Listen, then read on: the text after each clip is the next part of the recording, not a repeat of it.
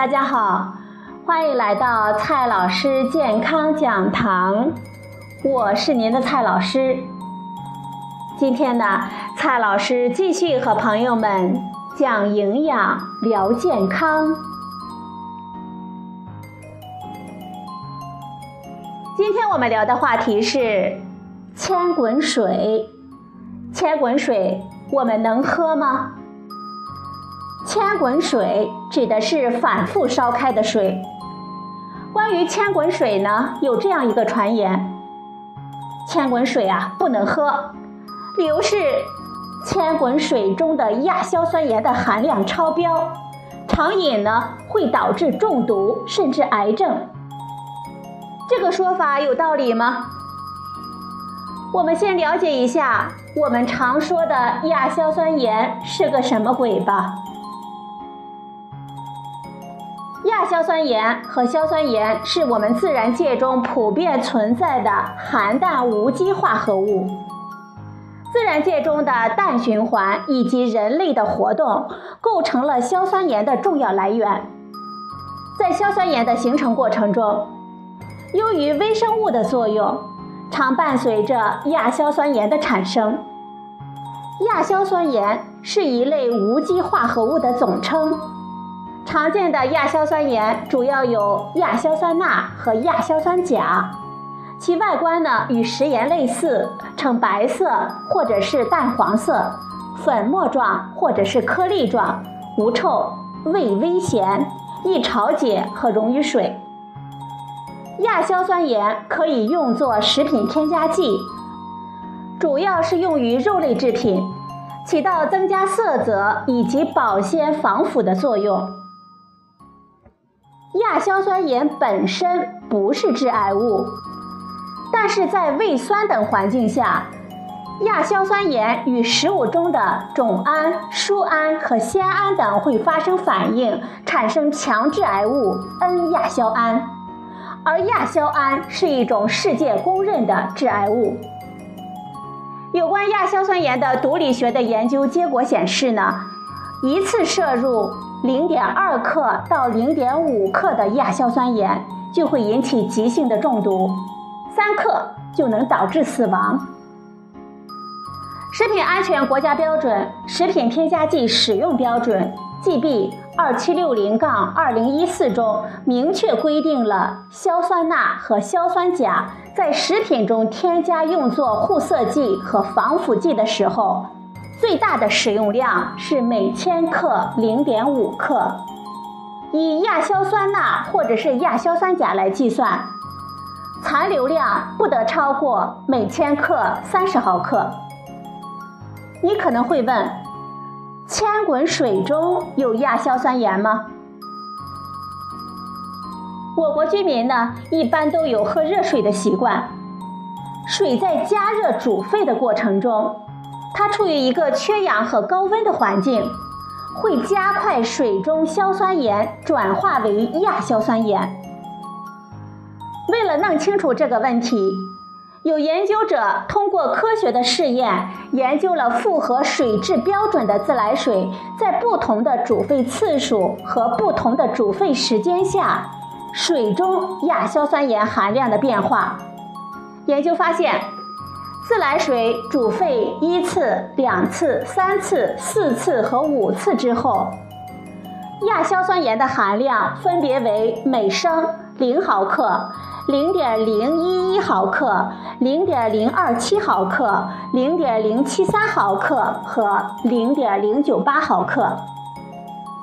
这就意味着，即使我们喝煮沸五次的水，我们也要喝一百二十升才有超标的危险。但是值得注意的是，自来水煮沸三次之后，亚硝酸盐的含量增加明显。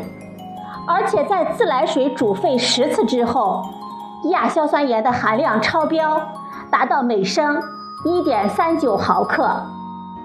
因此，自来水中亚硝酸盐的含量确实随着煮沸次数的增多而增多。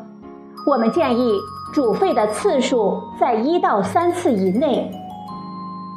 另外，研究还发现。刚煮沸、煮沸后一小时、煮沸后两小时和隔夜的自来水中亚硝酸盐的含量分别是每升零毫克、零点零零一一毫克、零点零五六毫克和一点零九毫克。这也就意味着，随着煮沸后放置时间的延长，亚硝酸盐的含量也随之增加。尤其是隔夜后，亚硝酸盐的含量增加尤为明显。因此，我们建议煮沸后的自来水不要放置太长的时间，应该在烧开之后尽快的喝完。特别农村地区以井水为主要的饮用水，如果井水中含硝酸盐比较多，称为苦井水。用这种水煮开之后，如果存放时间过久，就容易产生硝酸盐被还原成亚硝酸盐，而导致中毒。另外，除了煮沸的次数和时间，水中亚硝酸盐的含量和水质本身的质量更相关。在农村地区，生活饮用水呢，有可能被含氮的化肥、畜禽养殖场的粪便。或者是含氮工业污水的排放而污染，城镇饮用水呢，也可能因为垃圾的掩埋和处理不当而污染，这就有可能造成我们生活饮用水中被硝酸盐污染。此时，如果多次煮沸硝酸盐含量比较高的、不符合生活饮用水卫生标准的水，硝酸盐的含量就可能会更高。如果生活所在地区的水质不好，我们建议安装净水装置，或者是选择饮用大品牌的瓶装水。若饮用桶装水，要注意定期清理。我们建议选择容量较小的桶装水，并在开封之后尽快的饮用完。你可能会问。